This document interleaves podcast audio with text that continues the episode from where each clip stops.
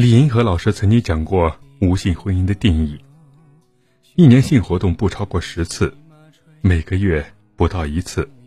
无性婚姻最普通的是在日本，但是现在在中国也占有三成。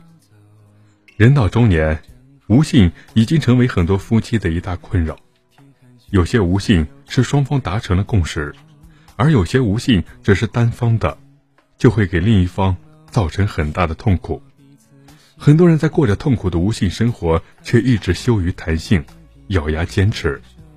外人看来似乎夫妻恩爱，家庭美满，然而如人饮水，冷暖自知。谈性并不可耻，夫妻有名无实，对于任何一方无异于守活寡。无性婚姻的本质其实就是无爱，无性有的治，无爱无药可救。当年蔡琴被老公忽悠，说感情不能受到任何的亵渎和束缚，过了十年的无性婚姻生活。而当杨建德爱上别的女人后，很快就跟他生了两个小孩。一个人爱不爱你，身体会告诉你。